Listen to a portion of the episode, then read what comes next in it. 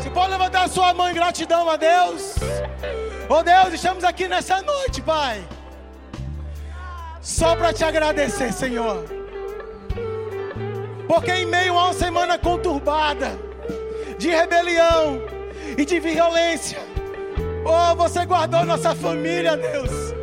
Você guardou nossa casa, você guardou nossas crianças, você guardou nossa igreja. Mal nenhum chegou na nossa tenda, praga nenhuma, Pai, alcançou a nossa família. Obrigado porque o medo não encontrou guarida nos nossos corações e nós estamos aqui nessa noite com ousadia para te agradecer, Senhor.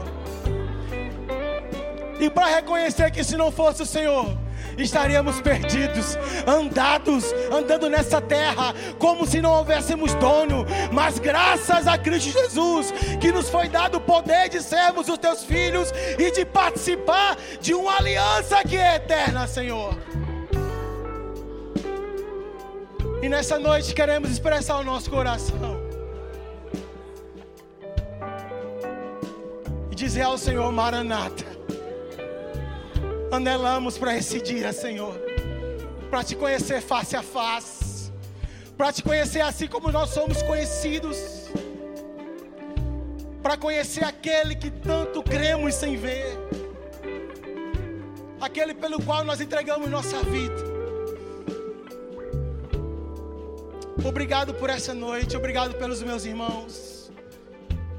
Eu oro para que a tua palavra encontre um bom solo em nosso coração nessa noite, porque queremos ouvir aquilo que está no teu trono, aquilo que vem do teu coração, Pai.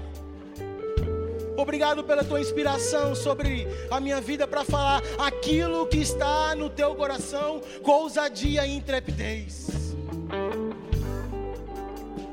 Você pode orar por alguém que está do seu lado aí, irmãos. Paulo fala que nós devemos nos necessitar na oração aos santos. Ah, mas eu não, eu não sei o que falar. Dá um abraço nela aí. Dá um abraço, faz alguma coisa. Não deixe ela sair daqui sem a bênção dela.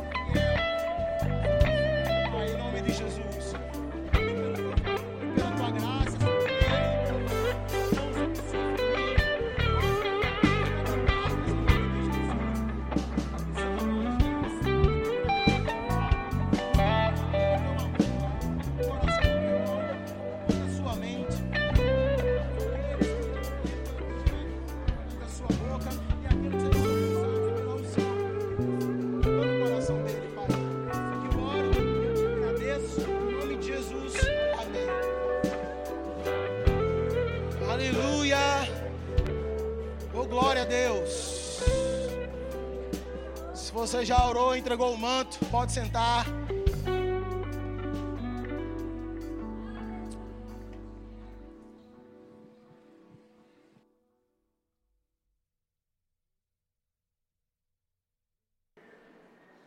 Oi, oi, oi. Boa noite, irmãos, graça e paz. Você está bem? Graças a Deus. Evangel... É, livro de 1 João, capítulo 2, versos 14, 15, 16 17. João fala: Eu vos escrevi porque, porque já conhecestes aquele que é desde o princípio. Eu vos escrevi, jovens, porque sois fortes e a palavra de Deus está em vós, e já vencestes o maligno. Versículo 15: Não ameis o mundo, diga, não posso amar o mundo.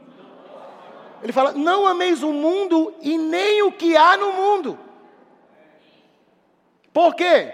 Porque se alguém ama o mundo, o amor do Pai não está nele.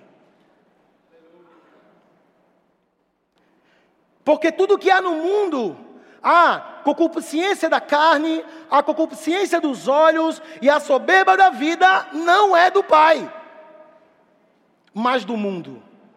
O mundo passa e as suas concupiscências, mas aquele que faz a vontade de Deus permanece para sempre. Sabe, irmãos, antes de começar a ler com você esse texto novamente, eu quero falar sobre algumas coisas, irmãos. É por isso que esse livro que o pastor, pastor Jorge falou, do Rick Renner, é muito importante para os dias de hoje, irmãos. De verdade. É muito importante. Porque, irmãos, doutrinas do, de, é, demoníacas e doutrina de homens, ela nunca vai aparecer você como heresia. Porque se aparece com você como uma doutrina falsa, você vai rejeitar logo. E como é que elas são introduzidas? Através de versículos bíblicos, interpretações equivocadas. E sabe quem são os primeiros a ser pegos por essas doutrinas? Aqueles que não têm o costume de ler a Bíblia. Aquele que anda na, no, no, na falta de conhecimento, eles estão pegos facilmente. Ora, se os ministros são pegos, é por isso que você tem que fazer o rema, irmãos. O rema, eu vou, eu vou ser sincero com você, hoje eu vejo o rema como uma questão de vida e morte espiritual. Porque antigamente nós, onde é que nós ouviríamos a heresia? Fora da igreja. Mas agora não, meu amigo. Graças a Deus, irmãos, que o nosso ministério é um ministério sério, irmãos. Mas tem igrejas aí, irmãos, que estão de braço dados com doutrinas demoníacas em cima do, dos púlpitos. Irmãos com o coração querendo acertar, sendo enganados. Quem já fez o rema, você tem que ser um propagador disso. Você não pode ver o irmão seu querido sendo enganado por uma doutrina errada e você calado. Chama ele para uma aula demonstrativa, irmãos. O pastor tem ministrado aqui, a autoridade do crente, irmão, que aulas. As pessoas que estão vindo, irmão, só numa aula do pastor, foram mais de 20 matrículas. Chama o teu vizinho, chama o teu parente, chama o teu amigo para ouvir essas verdades. Porque, irmãos, de verdade, eu creio que nós vamos avançar muito, irmãos. Você crê comigo? Nós vamos avançar, nós vamos crescer, irmãos. Mas só que esse avanço não pode ser sem os princípios de Deus. Eu não posso avançar muito e negociar princípios importantes, princípios que são bases. Avançar muito sem princípios é caminhar para a ruína. Eu prefiro, eu prefiro, irmãos, avançar de grau em grau, mas firmado na doutrina, sendo corrigido, do que, irmão, correr como se não tivesse a ninguém a quem dar resposta, prestar conta. Irmãos, crente não negocia princípios. Crente, ele sofre o dano, mas não nega a Jesus.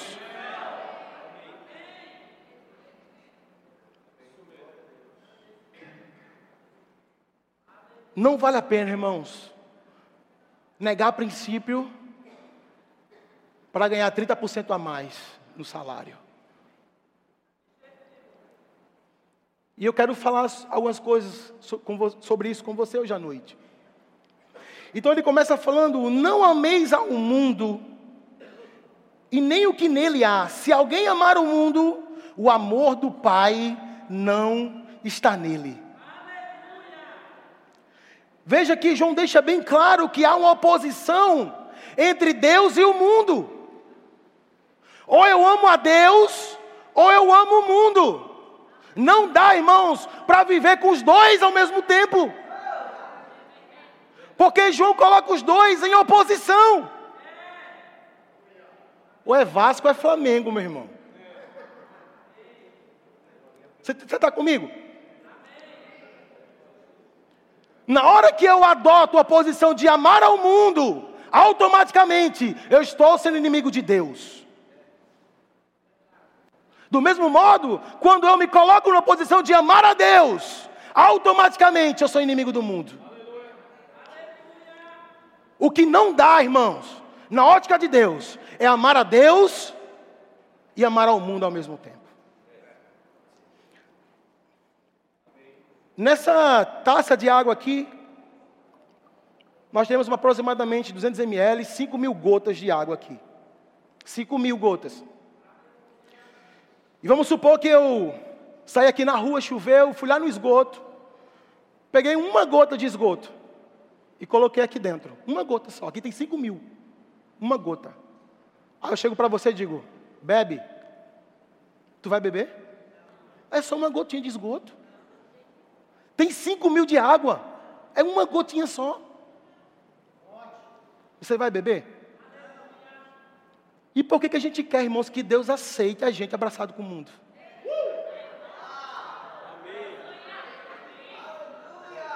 Não, Deus, é só um princípiozinho. É só uma concupiscênciazinha. E queremos que Deus aceite, irmãos. O que Deus fez por você, irmãos, o mundo jamais irá fazer.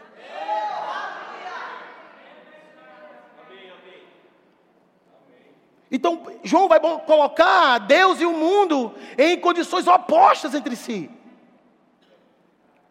E ele vai dizer que se amarmos a um, automaticamente desprezamos ao outro.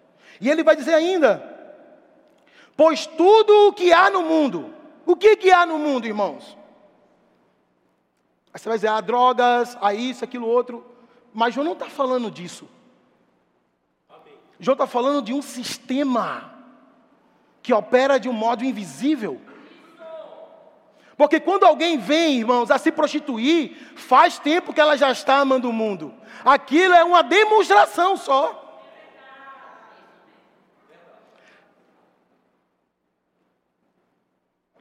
Então o João está falando sobre você não amar um sistema do mundo. Aí ele fala: o que é no mundo? Concupiscências. Quais são essas concupiscências? Concupiscência da carne, concupiscência dos olhos e soberba da vida. O que é concupiscência? É uma atração maluca por aquilo que Deus disse não. É uma atração doida por aquilo que é proibido. Concupiscência da carne fala dos desejos loucos carnais. Concupiscência dos olhos vai falar sobre os desejos loucos da alma, a inveja, a avareza, o querer ter aquilo que o outro tem. E a soberba da vida vai falar da ostentação dos bens dessa vida, do orgulho, de achar que eu sou o centro das atenções de achar de que porque eu não estou envolvido não vai dar certo, de achar que eu sou o meu Deus. O que seria da igreja se não fosse eu?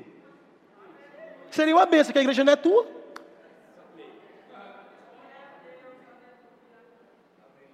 Então o mundo desperta isso em mim, porque a concupiscência atua onde?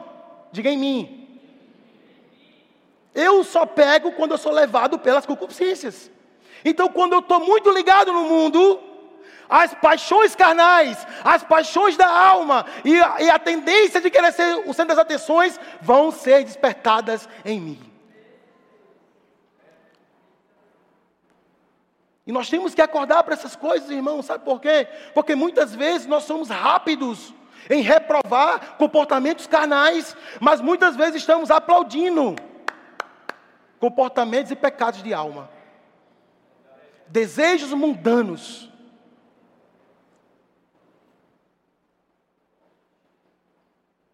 Irmão, você não tem ideia do que, te, do que é a briga no meio gospel para ser o centro das atenções. Você não tem ideia movidos pela concupiscência da alma, eu tenho que ser o mais importante, eu tenho que ser o que canta melhor, o que prega melhor, eu tenho que ter, eu tenho, eu tenho, eu tenho que ter mais seguidores, eu tenho que ter esse título, eu tenho que estar lá na frente. Não, você não tem. Porque só um que brilha e chama a Jesus Cristo, irmãos.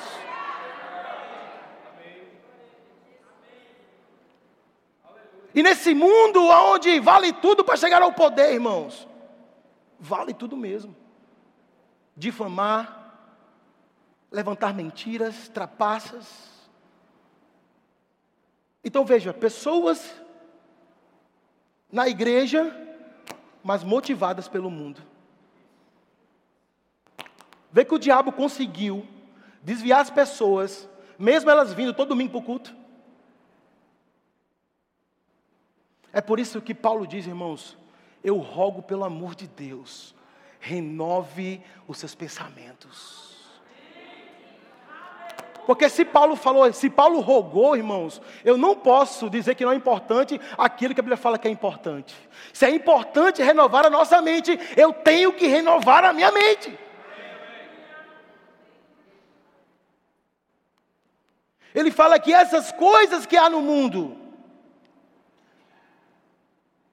A Bíblia difusora traduz assim: pois tudo que há no mundo, a concupiscência da carne, a concupiscência dos olhos e o, e o estilo de vida orgulhoso, não vem do Pai.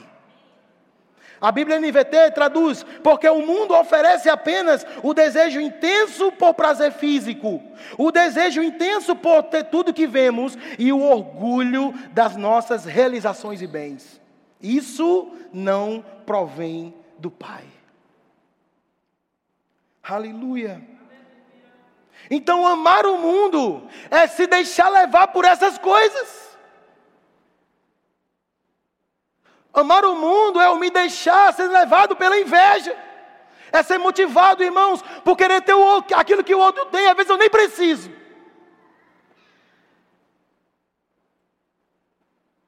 É se deixar ser levado, irmãos, por essa ideia de que eu tenho que ser o melhor.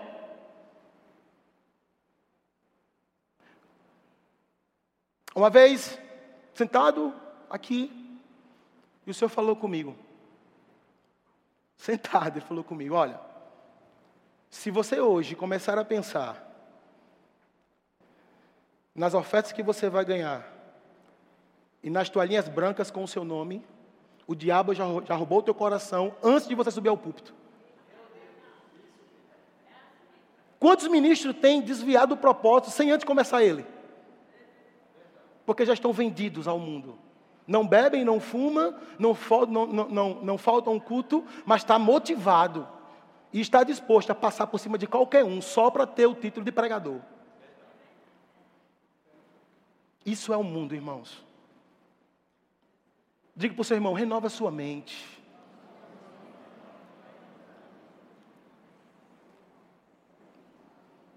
Aleluia. Agora, qual é o problema de ser movido pelas coisas do mundo? Qual o problema de ser movido por essas concupiscências? O motivo e o perigo disso, e por que, que Deus não está envolvido? É porque essas coisas tira Deus do lugar, de, de, do primeiro lugar do seu coração. Quando você anda nas concupiscências, você está falando, Deus, eu não preciso de você. Deixa eu falar uma coisa, irmãos. Sexo é pecado? Depende. Com Deus ou sem Deus? Com princípio ou sem princípio? Sexo com princípio, que é o casamento, é bênção. Mas sexo sem Deus é fornicação ou prostituição, é concupiscências.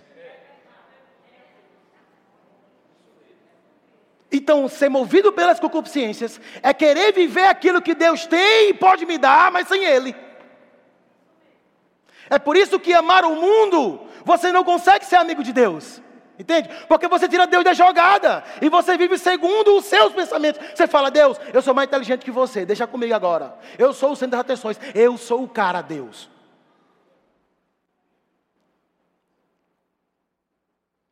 Diga o problema das concupiscências é que tira Deus da minha vida.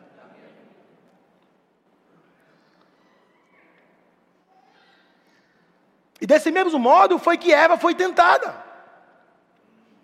Quando o diabo apresentou para ela aquele fruto, o que foi despertado nela? Concupiscências.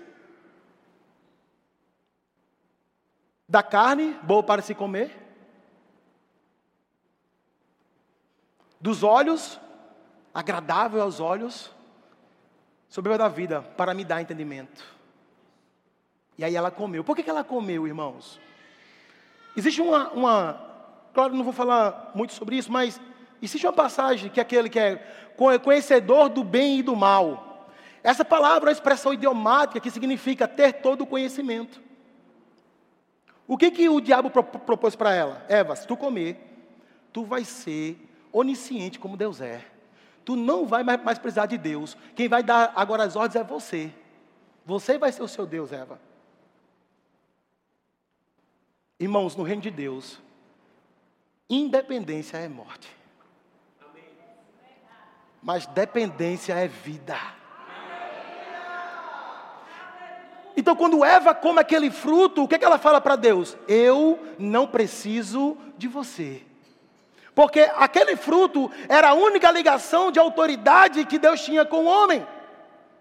De expressar sua autoridade, não coma do fruto. Porque eu sou o Criador e você é criatura. Mas no momento que ela come, ela quis se colocar no lugar do Criador também. Porque foi o mesmo modo, foi a mesma ambição e desejo de Satanás. O que que Satanás queria? Eu quero colocar o meu trono acima do trono de Deus. Ele fez a mesma coisa com Eva. E também ele fez a mesma coisa com Jesus.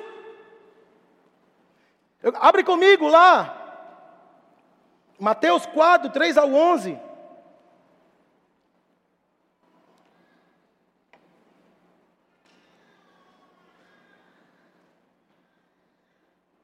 Fala assim: o tentador veio e lhe disse, disse para Jesus: se, esse se, além de dúvida, ele provoca na verdade, ele instiga Jesus para fazer aquilo que ele quer. Você entende isso? Quando ele fala assim, se você é o filho de Deus, ou seja, ele está instigando Jesus para fazer algo que ele quer. Ele está tentando despertar em Jesus o que? Concupiscência. Ele fala: se tu és o filho de Deus, ordene estas pedras em pães. Meu irmão, o que, que tem transformar pedras em pães?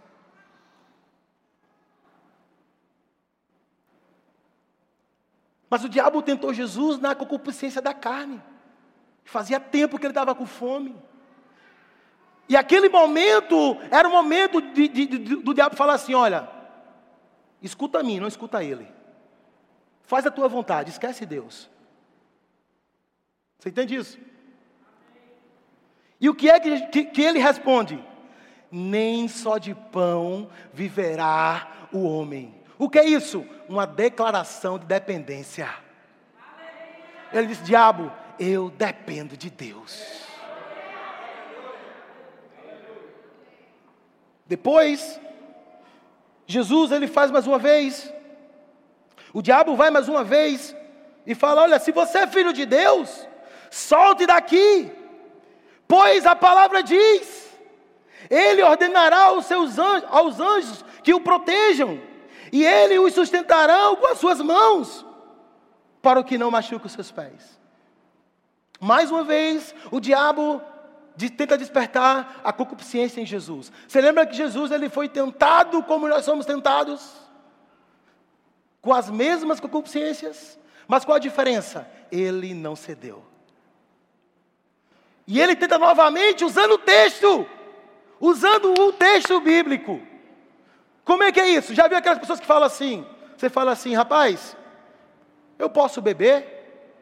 A outra pessoa, a outra pessoa, a outra, blá blá blá blá. Alguém interpreta? e a outra pessoa fala assim: não, pode beber, porque está escrito: não vos embriagueis com vinho. É, é demoníaco ou não é demoníaco, irmãos? Não é igual ou não é igual? E o que, é que Jesus fala? Lê comigo.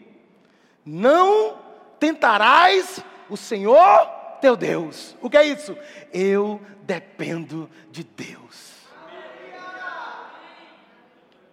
Novamente o diabo vem para ele, leva ele no, no, no, ponto mais alto e olha, olha para esses reinos. Tudo isso te darei, se prostrado me adorares. O que é isso? Soberba da vida. Mais uma vez, o diabo tentando despertar em Jesus a concupiscência. O que é que, Jesus responde? Diabo, está escrito: só ao Senhor teu Deus prestarás culto. O que, que ele estava falando? Eu não quero tudo isso se Deus não for o primeiro lugar na minha vida. Agora, irmãos, sabia que tem irmãos que caía nisso aqui fácil, fácil.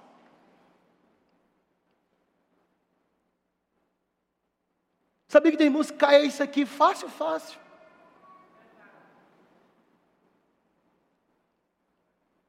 Renove a tua mente, irmãos.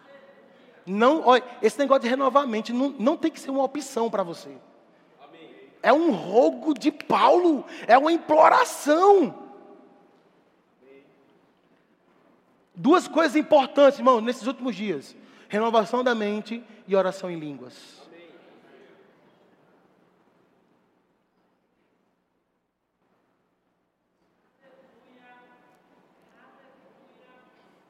E o problema, irmãos, de, como eu falei novamente aqui, quando nós nos inclinamos para essas concupiscências. Veja, eu estou falando não de você estar no mundo bebendo, você vindo para a igreja, todo domingo. Mas você, com o coração entregue ao mundo, inclinado às concupiscências, fazendo o que você quer, do jeito que você pensa, do jeito que você acredita, fazendo as suas vontades, cheio do mundo. Perigo disso é porque princípios bíblicos vão ser negociados. Princípios basilares da vida cristã serão, ou se não estão sendo, negociados. Você é uma pessoa altamente vendável. Nem se existe essa palavra. E começamos a negociar princípios basilares da vida cristã basilares do reino de Deus, da palavra de Deus. E um desses princípios que nós começamos a negociar com o mundo se chama família. Irmãos, e família, ela não pode ser negociável.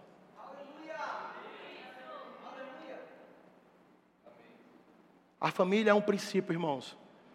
Como fala no direito, cláusula pétrea, não tem acordo. A família, lembra, irmãos, a família ela é a célula mais forte do reino de Deus. A igreja de Atos começou aonde? Nas casas. As famílias juntas. Irmãos, e não se engane, o alvo do sistema do mundo é a família. Atacando os nossos filhos, atacando o casamento. O que, que o diabo quer? Destruir a família, irmãos. Porque o diabo sabe, irmãos, quando você está no seu trabalho e que você passa por muita desavença, você fica triste, ele sabe quando você chegar em casa, tem uma família que vai te acolher, que vai orar por você, que vai cuidar de você, que vai te levantar. E ele quer destruir lá as famílias. E famílias, irmãos, é um princípio divino que Deus criou logo no início da sua criação, ele decidiu criar família. E é através da família que ele consegue alcançar o mundo. O que é a igreja, senão a reunião de famílias que acreditam em Deus? O que é a igreja, senão a reunião de famílias que estão juntas para cumprir o propósito divino nessa terra? Como o nosso pastor fala, uma família forte é uma igreja forte. Eu duvido, irmãos, se você está mal, mas se sua família estiver bem, logo o seu quadro será mudado.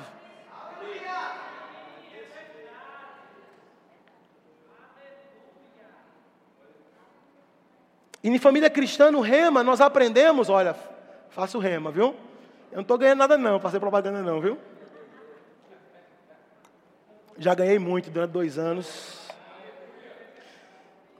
Nós aprendemos em família, em família cristã, irmãos, que existe uma ordem dentro do lar. Porque Deus é organizado, irmãos. A família não é bagunça, Deus é organizado. E Ele colocou na sua sabedoria que o homem seria o cabeça do lar. Os homens, diga eu sou o cabeça do lar. Você é o caba macho, irmão. Graças a Deus. Então o homem é o cabeça do lar, é aquele que traz a instrução para a família, é aquele que traz, irmãos, essa sensação de segurança, ele é o provedor da família. Na cultura judaica, ele era aquele que ensinava o Talmud para os seus filhos, era ele que trazia as direções do ponto de vista religioso, ele era o sacerdote do lar, ele era a pedra forte criado por Deus com a resistência para suportar a pressão, irmãos. Você aguenta a pressão, meu irmão.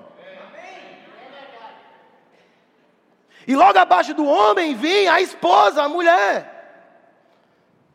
Que tem como característica de educar o lar, os seus filhos, cuidar das coisas da casa, edificar o seu lar e ser uma, uma auxiliadora para o seu marido.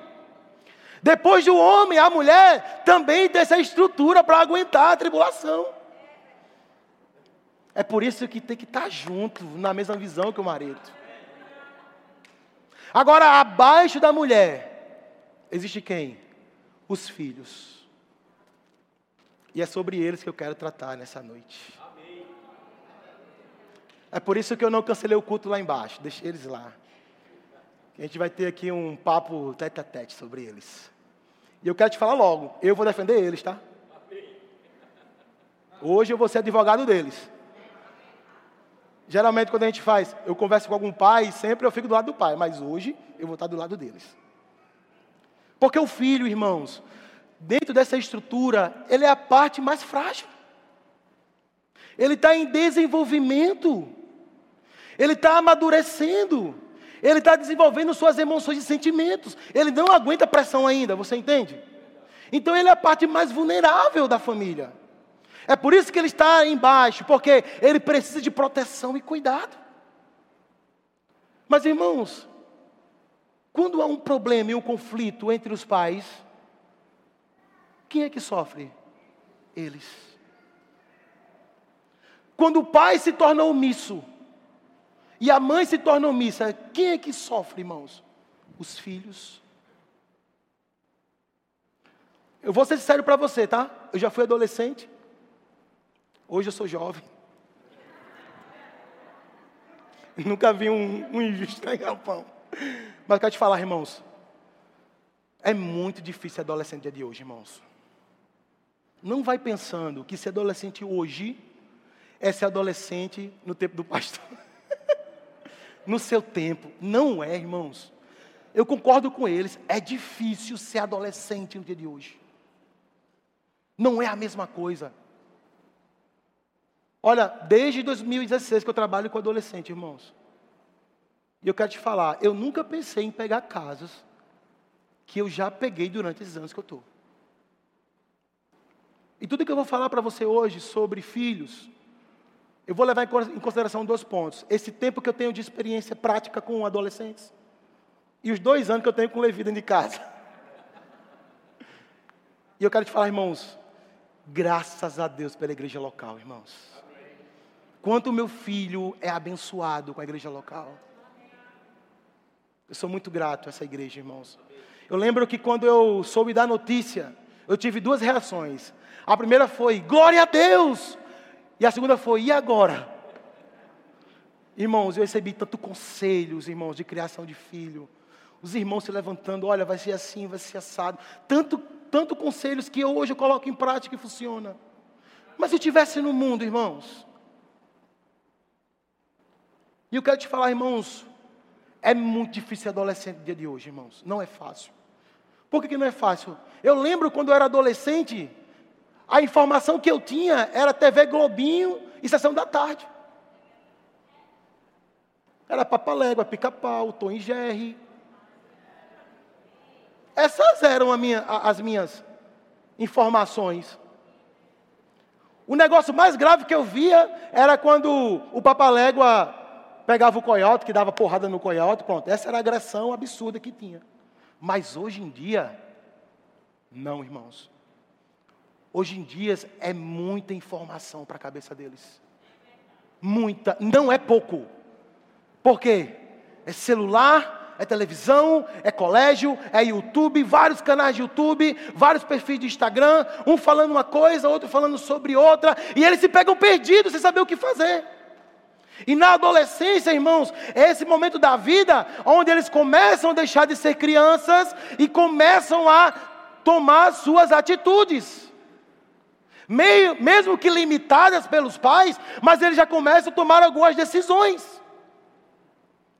Qual cor de roupa eu vou escolher? Mas qual o problema? É que eles não conseguem tomar uma decisão porque estão cheios de informações inseguras do seu futuro. O que que geram? Crise de ansiedade, síndrome do pânico. Mas a grande pergunta que eu faço é: onde estão os pais nesse momento? Ou melhor, onde, estavam os pais antes desse momento? Amém? Não fique com raiva de mim, não, vai dar certo. Marcos capítulo 4, versículo 18 e 19, vai falar sobre a parábola da semente. Parábola da semente. Ele vai falar sobre a semente que caiu onde tinha espinho. Ele fala assim: outros ainda, como a semente lançada entre os espinhos, ouvem a palavra, mas quando chegam a preocupações dessa vida, o engano das riquezas e os anseios por outras coisas ou coisas vãs, sufocam a palavra de Deus, tornando-a infrutífera. E aí, porque torna a palavra infrutífera, nós acabamos negligenciando nossas famílias e os nossos filhos, em troca de algo que é vã.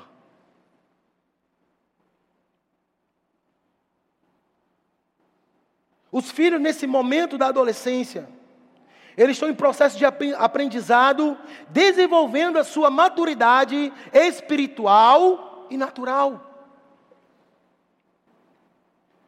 Durante a fase de criança, o filho ele vai ter mais dependência física.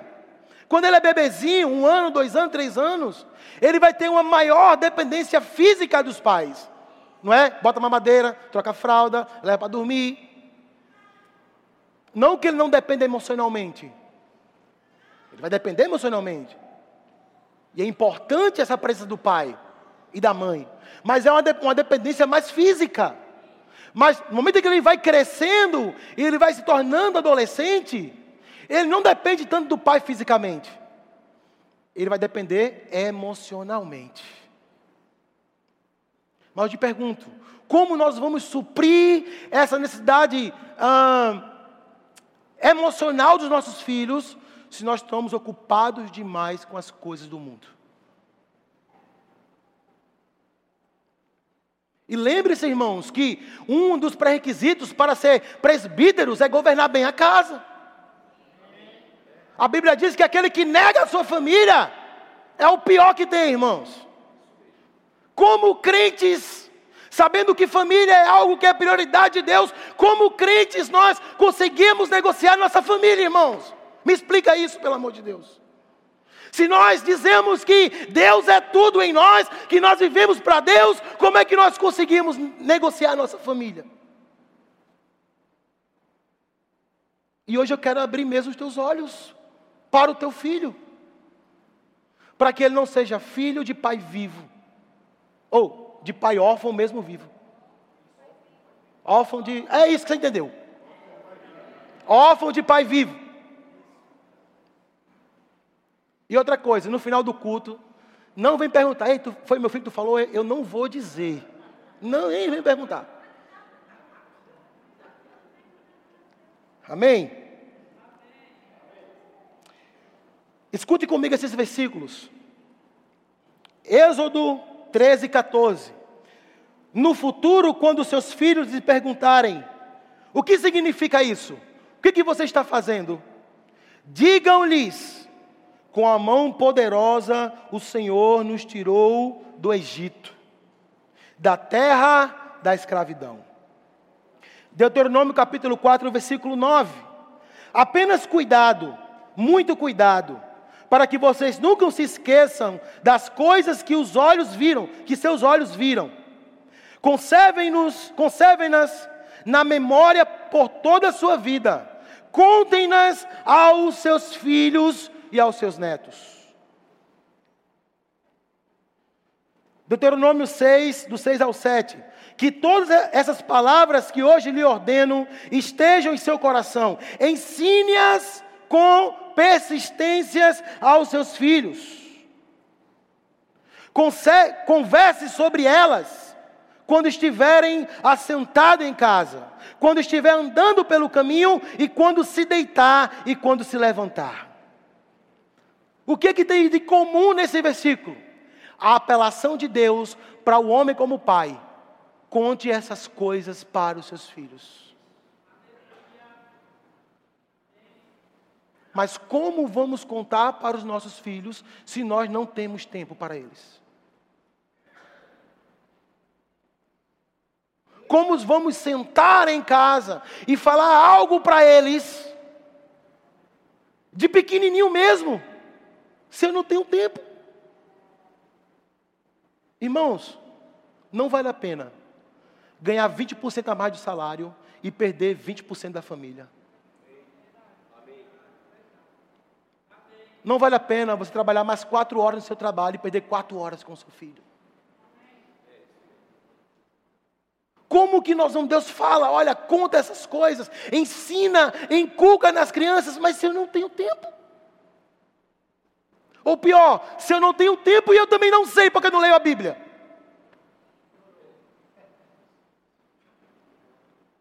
Aí ele vai crescendo sem aprender, Aí quando ele está lá com 14, 15 anos, nós falamos: olha, esse menino dá trabalho, esse menino não quer nada com a igreja.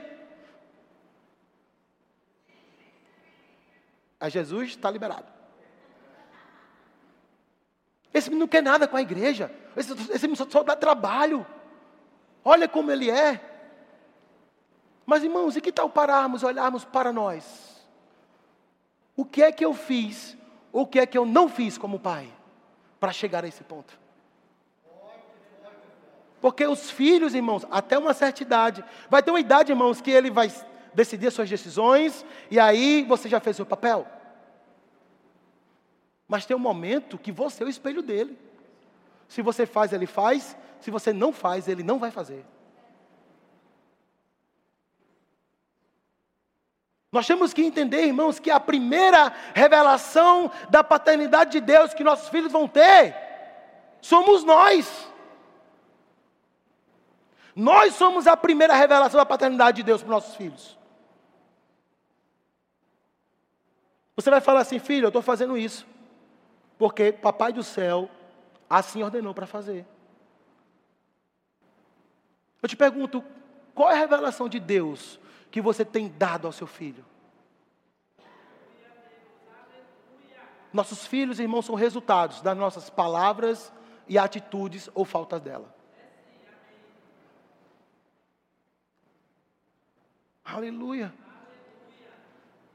Todo aniversário de Levi, irmãos, eu vou falar de Levi porque é meu filho.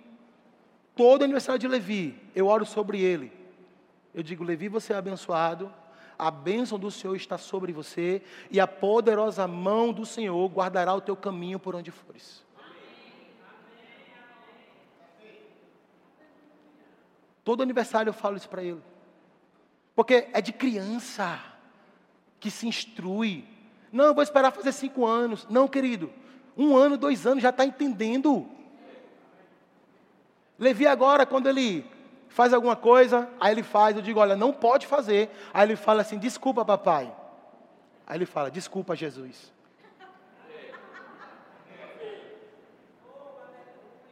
Porque, irmãos, Levi não vai ser usado pelo diabo, nem a pau. E nem seu filho, irmãos.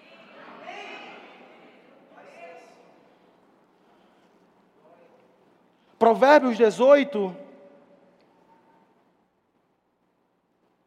Provérbios 18.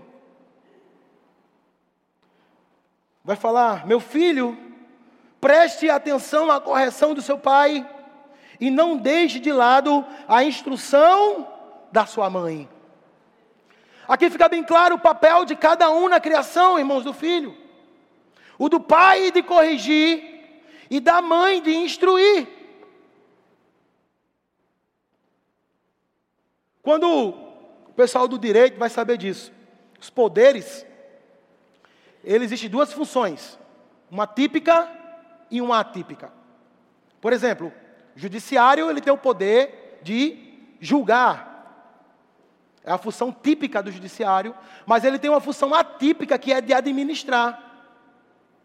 Mas a função administrativa é uma função típica do poder executivo. Não é assim, Wesley? 10 para mim? Mas não é porque a função do, do, do, do judiciário é julgar que ele não pode administrar. Não, ele pode administrar.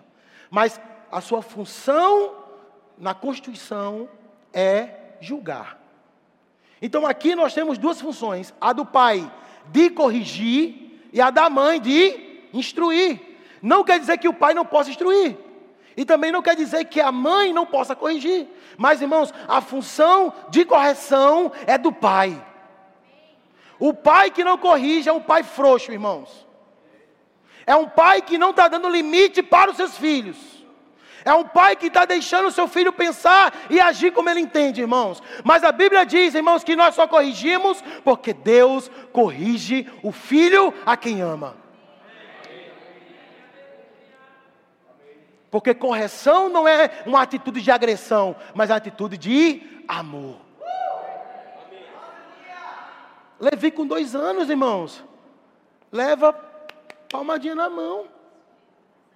Mas Neide, você prega a palavra. Irmãos, eu não quero dar ocasião para o diabo em nenhum momento da vida de Levi. E a correção, ela tem três níveis de correção. A correção é aquela voz mais pesada do pai. Lá em casa, isso é muito nítido. Cíntia ensina lá para Levi, olha, não pode fazer isso, não pode fazer aquilo outro, vai ensinando, vai ensinando. Aí ele começa a fazer o contrário. Aí Cíntia vai e fala com ele, e ele está nem aí para Cíntia. Aí eu pego ele, vou lá nele, pego o rosto dele, bota olhando para mim e fala assim: não pode fazer isso, está ouvindo? Começa a chorar. Por quê? A voz do pai tem peso. A voz do pai cria limites. E depois que ele, ainda assim que ele não obedeceu, se ele insistir no erro, a gente parte para tirar algo que ele gosta, menos igreja. Irmãos, não cometa esse erro na sua vida. Eu já ouvi vários pais falam assim: olha, esse ano meu filho não vai para o JPN porque ele tirou nota baixa no colégio. Quer dizer que ir para um evento onde ele pode ser transformado é castigo?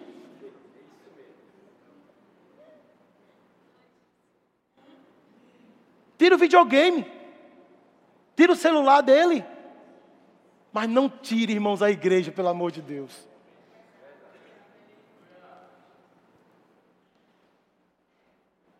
E a terceira fase, ainda assim que ele não obedeceu, é porque vem a estutícia do coração.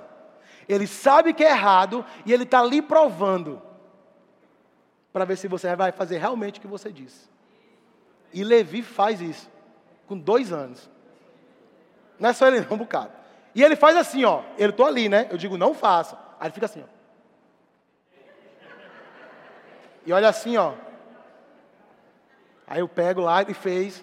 Aí a gente tem lá um negocinho assim, dou na mão dele. Ele fala, doeu, papai. Eu disse, doeu para você aprender que não pode. O que é isso? Limites.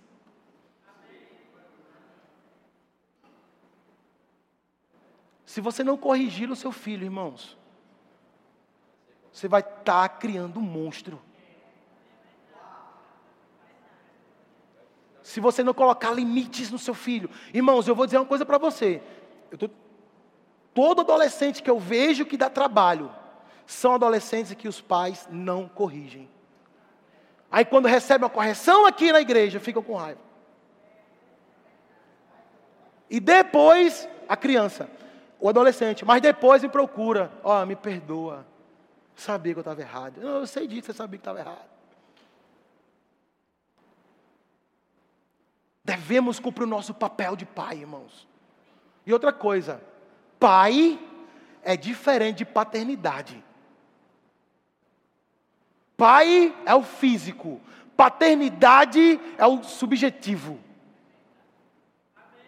Não adianta você ser pai sem exercer paternidade. Amém. Aleluia. A Bíblia fala, irmãos, que filhos são herança do Senhor. O entendimento de herança do Senhor é uma propriedade que foi nos dado. Sabe, irmãos, filho é uma propriedade que Deus confiou em suas mãos. E não se engane, nós vamos prestar conta deles como pais. O seu filho é o seu bem mais importante. Ele é mais valioso do que o seu trabalho. Ele é mais valioso do que o seu carro, do que a sua casa, porque o seu filho é uma bênção de Deus. E ele fala que é uma flecha que é colocada na aljava do, do, do caçador. E que no, seu, que no seu devido tempo atinge o alvo. Mas quantos sabem, irmãos, que a flecha não nasce pronta? Que há um período de preparação da flecha. E esse período de preparação da flecha, o responsável são os pais. Eu não estou criando uma criança, não, estou criando um propósito. A minha função é levar Levi até o momento e dizer assim: vai filho, cumpre o teu chamado em Deus. Às vezes eu fico percebendo isso. Às vezes nós estamos criando nossos filhos para serem pessoas boas para a sociedade, mas não estamos criando eles para ser servos do reino.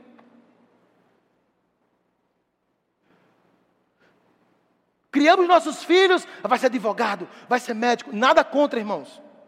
Vai ser advogado, vai ser médico, vai ser isso. Irmãos, cadê os apóstolos?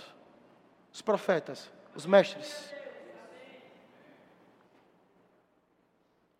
Logo quando Levi nasceu, eu aprendi uma coisa. Eu não quero que Levi seja o que eu, o que eu quero que ele seja. Eu quero que ele seja o que Deus quer que ele seja. Se Deus fala assim, e outra coisa, você como pai pode orar a Deus, Deus, compartilha comigo qual o chamado desse menino, pelo amor de Deus, para me ajudar esse menino. Que tal, irmãos, ao invés de impor um futuro aos nossos filhos, descobrir junto com eles o propósito deles, andando com eles. Mão a mão com eles, filho, vamos descobrir o seu chamado e deixar que o Senhor os guie. E se for para ser médico, amém. Mas se for para ser missionário, vai ser missionário.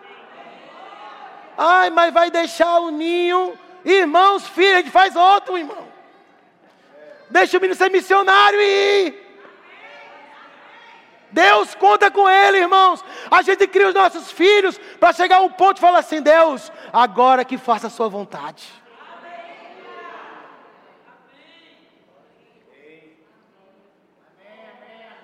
Mas durante esse período, ele vai precisar de um pai e de uma mãe.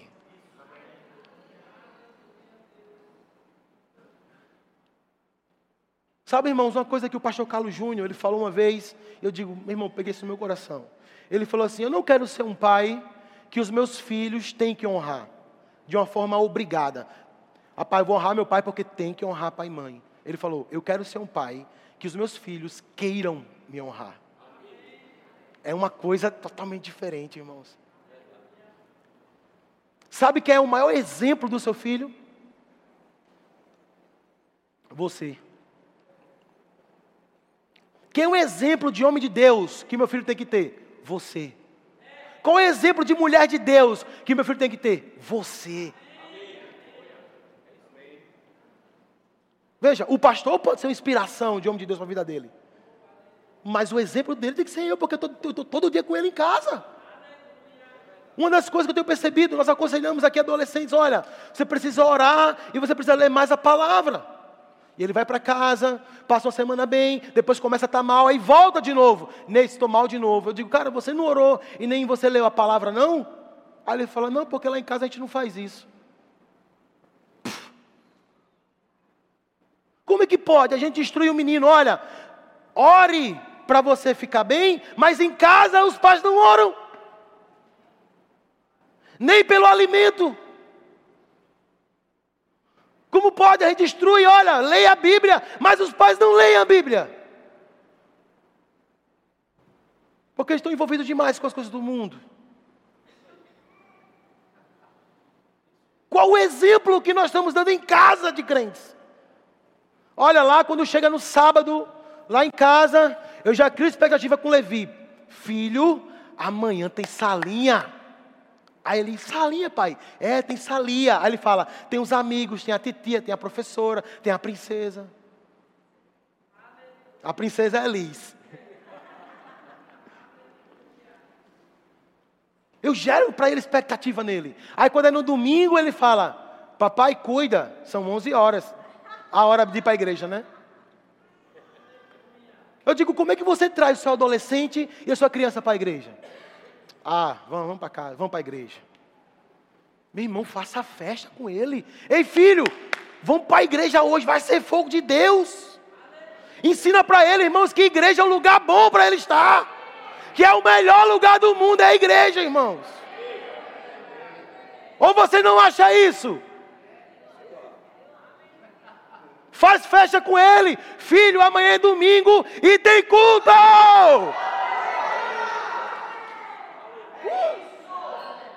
Ele vai chegar aqui alegre, vamos para o culto. Vamos passar a linha.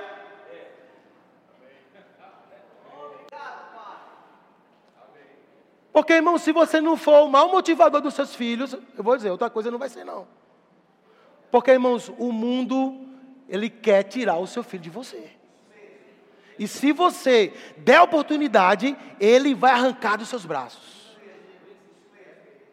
E hoje eu estou aqui para abrir os teus olhos.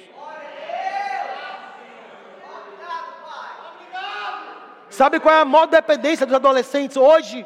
Eu vou ler para você.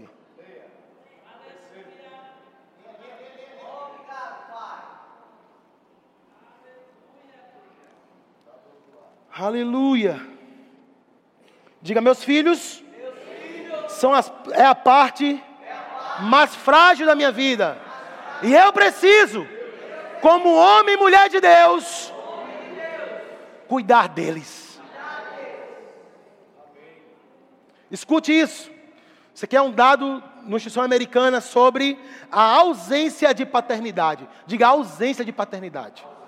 Não é não ter pai, entende? É ausência de paternidade fizeram uma pesquisa com crianças e depois observaram essas crianças, depois de um tempo.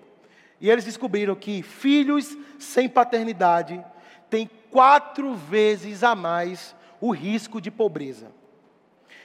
Filhos sem paternidade estão mais prováveis a ter problemas comportamentais.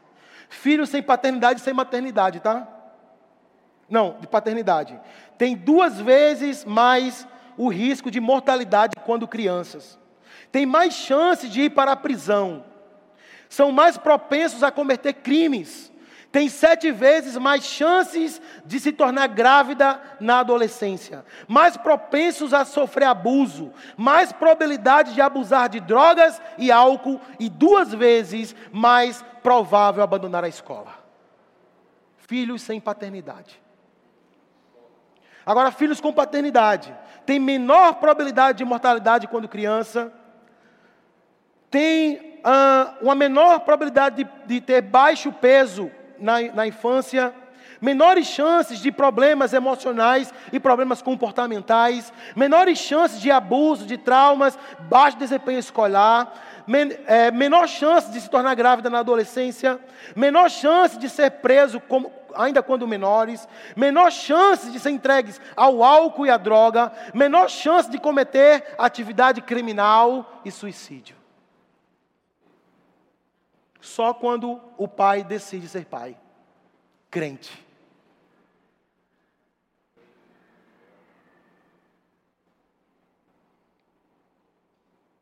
Eu quero ler um texto do irmão Reagan, o livro Ministrando a Sua Família. Irmãos, eu rogo-vos, porém, irmãos, compre esse bendito livro.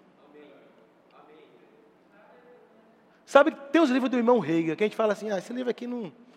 Aí quando tu acidentalmente lê, tu fala, meu Deus, como é que pode? Eu tinha esse livro na minha estante e eu nunca li isso. Irmãos, compra esse livro. O pastor está indo para Campina comprar livro. Procura Tatiele. Tatiele, fique de pé, por favor. Procure Tatiele, diga assim: Tatiele, eu preciso desse livro. Ministrando a sua família.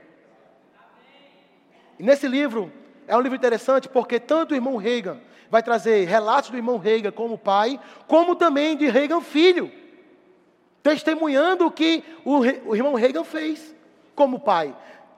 E ele fala assim: o irmão Reagan fala: Tenho, no entanto, um filho, uma filha e a esposa. Eu faço questão de sentar-me e escutar os meus filhos. Se você tem filho, irmãos, de 12 a 16 anos, escute ele. Ah, mas é besteira. É besteira para você. Para ele, não. Sabe, irmãos? Aí ele vai continuar aqui, depois eu digo. Algumas pessoas sentam-se com seus filhos, mas nunca ficam envolvidas com eles.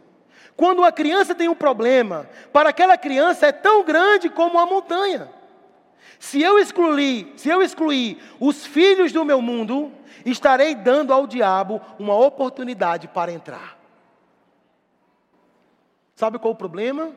É porque como os pais não escutam os filhos porque é besteira, a titia da escola, cheia de ideologia, vai parar e vai ouvir ela. Porque os pais não escutam em casa. E eu digo, o maior problema que eu tenho hoje com adolescente, não são tantos, graças a Deus, mas é só isso, falta de conversa em casa. Falta de conversa em casa. Eu passo uma semana em Recife por causa do mestrado, e aí eu volto na outra semana. Irmãos, todo dia que eu chego em casa, Levi faz a mesma coisa. Ele pega todos os brinquedos dele. Olha, papai, um carro. É os mesmos carrinhos de sempre que ele me mostra. Mas toda vez eu faço uma festa com ele. Porque isso é importante para ele, é importante para mim.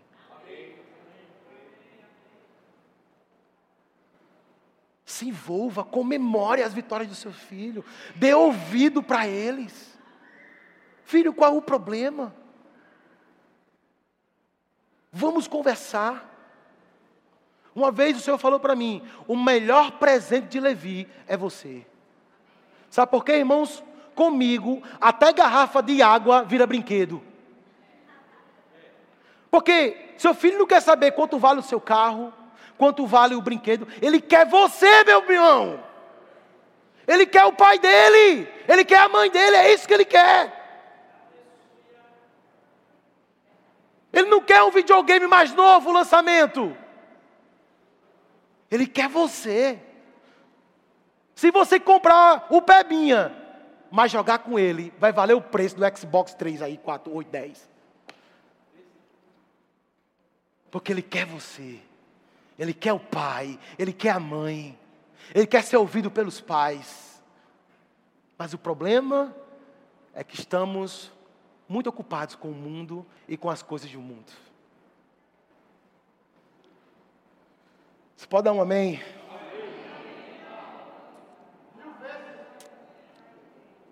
E eu quero terminar com isso. Eu queria pedir mais dez minutos. Pode ser, pastor? Só para me terminar.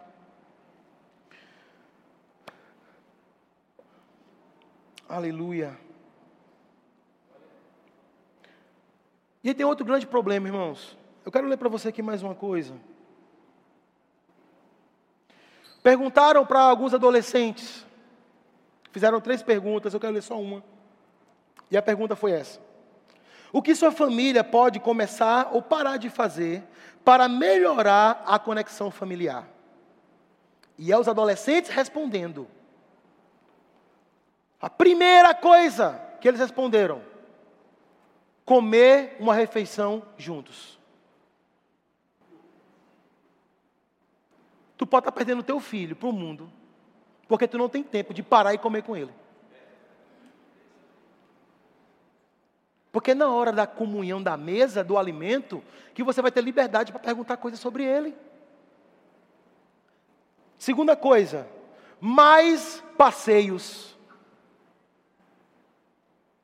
Terceira coisa, menos discussão. Quarta coisa, conversar mais sobre assuntos aleatórios. Quinta coisa, ter menos eletrônicos na hora da mesa. Uma vez eu cheguei em casa. Aí eu cheguei em casa, né? Levi fez, papai, vamos brincar? Eu disse, bora. Sentei com ele na mesa, botei os brinquedos. E ele estava lá intertido brincando. Aí eu fui. Fui lá e peguei o celular para ver o Instagram. Quando eu peguei o celular, fez, papai, solta o celular, vamos brincar. Aí eu digo, peraí, filho. Ele fez, papai, solta o celular, vamos brincar, papai. Aí ele veio com o dedinho e travou. E o Senhor falou comigo. Esse é o grito dessa geração. Papai, solte o celular.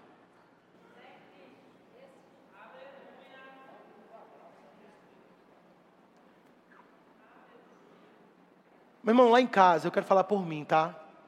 A gente é regra. Já ensinou para Levi: celular não é de criança. Ponto. Neidson, ele não pega no celular, pega na minha mão. Às vezes para ver o que eu estou vendo. Você não sabe, irmãos, o malefício que o celular pode fazer na fase infantil. Eu não sei se eu trouxe aqui Escuta isso, cientificamente, tá? Prejuízos do celular na fase infantil ali, até os 10 anos. Sedentarismo, transtorno psiquiátrico, transtorno do sono, transtorno alimentar, dificuldade de aprendizado, perda de atenção, perda de memória, perda de capacidade de solucionar problemas, perda de imaginação, poder criativo, relacionamento e laços afetivos. Ainda, aumento da irritabilidade e impaciência. Irmão, celular. Tudo está disponível no celular. Levi assiste, eu quero indicar para você, Superbook. É só história de ação infantil, contando história bíblica, é bem de ação mesmo. E ele fica lá olhando, conta um monte de história. Superbook, coloca esse canal para o seu filho assistir. E quando Levi assiste, irmãos, Levi assiste histórias bíblicas ou educativas. E no meio do que ele está assistindo, propaganda de quem? Marília Mendonça. Veio, que perigo! Ele está assistindo um desenho bíblico, mas no, na propaganda está lá. O mundo mostrando para ele. Eu te pergunto, cadê o pai? nessa hora.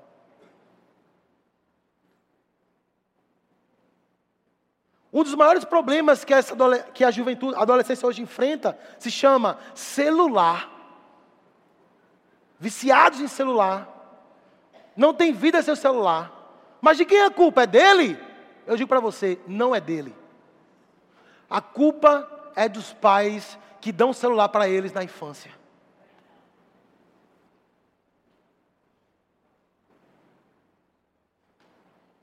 Eu sei, irmãos, que exercer paternidade vai requerer de nós um tempo, de tirar um tempo da nossa vida para brincar com nossos filhos, de dar atenção que eles querem, de estar lá com eles, ensinando coisas, de chamando eles para orar conosco. Eu digo, Jeremy, vamos orar. E nós oramos por tudo, pelo alimento, pela igreja, pelos amigos dele. Não é fácil, irmãos, a gente tirar um tempo do nosso dia corrido para dedicarmos aos nossos filhos. Mas ei, é os nossos filhos. Quando você pega o seu celular e você dá para o seu filho no momento que ele quer você, você está transferindo a paternidade que é sua para o celular. E você está falando para o seu filho: olha, filho, esse celular está suprindo uma necessidade que no momento eu não posso te dar, que é emocional. Fica com o celular. E daqui a pouco, você é o pai, mas quem está exercendo a paternidade é Lucas Neto. A inspiração dele não vai ser mais você, vai ser Lucas Neto. Quem está ensinando a ele é Lucas Neto. Aí daqui a pouco você fica com a raiva de Lucas Neto. Mas a culpa não é de Lucas Neto, é você que apresenta o Lucas Neto para ele.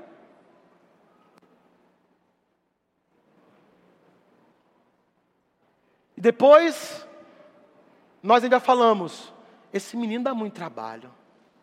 Poderia dar menos, se nós não os negligenciássemos na fase da criança infantil. Aleluia.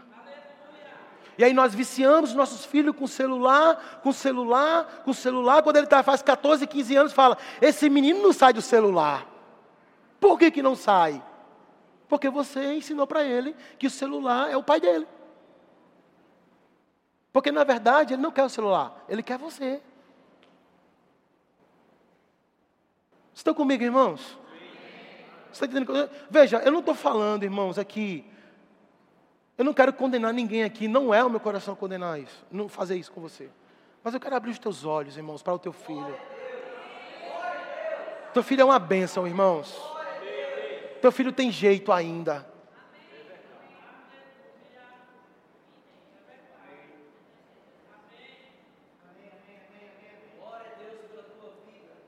Aleluia. Eu digo, irmãos, enquanto o pessoal vê uma, uma, essa geração problemática, eu vejo uma geração apaixonada por Jesus, cara. Teve um, uns, uns, pais que a gente aconselhou, ah, minha filha está dando um problema, não quer vir para a igreja, não gosta de vir para a igreja, não. Você tem com eles. Estão fazendo o quê? Não, a gente faz isso, leva para o shopping. Eu disse, não, vocês vão fazer o seguinte. Chegar em casa, todo dia, mesmo cansado do trabalho, você vai tirar uma hora para conversar besteira com, com eles. Bagunça o quarto, vai conversar besteira.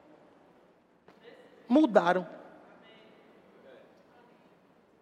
São os primeiros a vir para o culto. O que foi que aconteceu?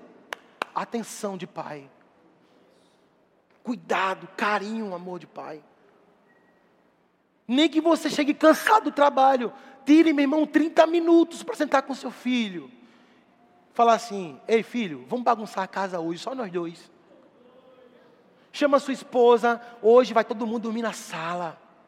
É isso que eles querem, irmãos. Teve uma vez que eu estava demais, velho. Uma vez, você estava no sofá, Levi estava brincando e eu estava no computador.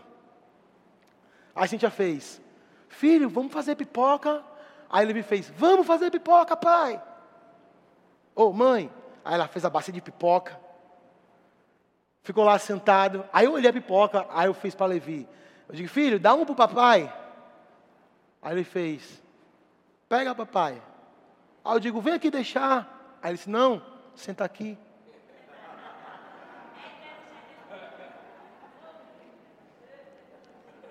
Meu irmão, eu vou dizer uma coisa. Ser pai não é difícil. É só prestar atenção no que o menino quer. Papai, comer. O que, que ele quer? Comida. Papai, água. Quer água. Papai, cocô. Troca a fralda. Mas tem hora que ele pega a Cíntia e faz: Papai, vem para cá. O que, que ele quer? Família. Não queira, irmão, ser um sucesso na igreja e um fracasso em casa. Não queira ser um super ministro e um péssimo pai. Ah, mas eu dou tudo para o meu filho, menos o que ele precisa: paternidade. Não dê nada, mas seja um bom pai, que ele terá um bom futuro. Seu filho quer você, meu irmão.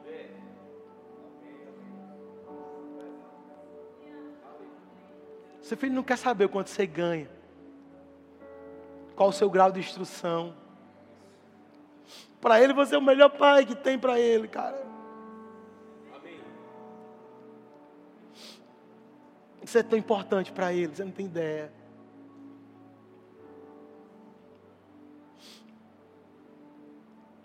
Vamos cuidar desse propósito que Deus colocou em nossas mãos, irmãos. Mas né, estou com dificuldade, meu irmão, tem igreja local aqui, cara. Posso dar conselhos, orientações.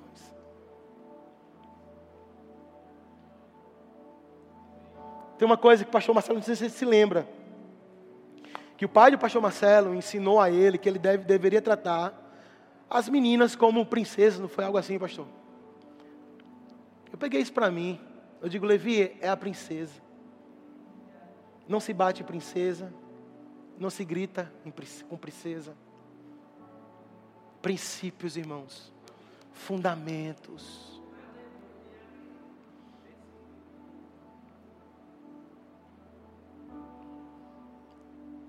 Papai, larga o celular, papai. Larga essa desgraça. e vai viver com teu filho. Vai ensinar o teu filho no caminho que ele quer andar. Teu filho não quer Lucas Neto. Ele só quer Lucas Neto porque você deu. Ele quer você. Ele quer ouvir a revelação de Deus através de você. Ele quer aprender a orar com você. Ele quer aprender a Bíblia com você. Ele quer ver a, a, a igreja com você. Seu filho não está perdido. Ah, Neitz, mas assim, meu filho, eu cuido do meu filho sozinha. Ele não tem pai. Quem disse que ele não tem pai? Existe um pai lá no céu que pode exercer paternidade sobre ele, como exerceu na vida de Jesus. Jesus não tinha pai físico, mas ele nunca ficou desamparado de paternidade. E você que é mãe, cria seus filhos sozinha.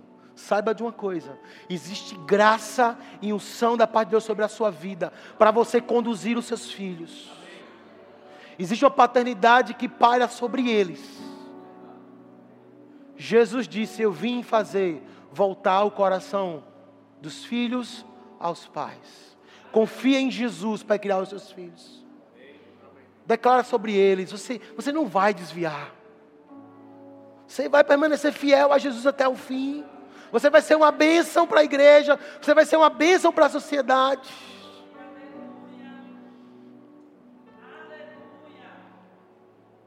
Se você está aqui hoje pensando, ah, eu poderia ter feito isso antes, faça isso hoje com seu filho. Ah, mas amanhã eu trabalho. Mas pode ser o início de uma nova temporada na sua casa. Pode ser o início de uma nova temporada na criação com seus filhos. Eu quero te falar, irmãos, hoje eu abri meu coração para você mesmo. Como um líder de adolescentes. Como eu falo para eles, vai por mim que dá certo. Eu digo, irmãos, essa geração tem jeito.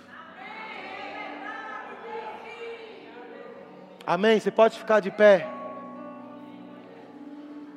Quero orar por você. Pai, muito obrigado por essa noite. Eu te dou graças pela vida dos nossos filhos.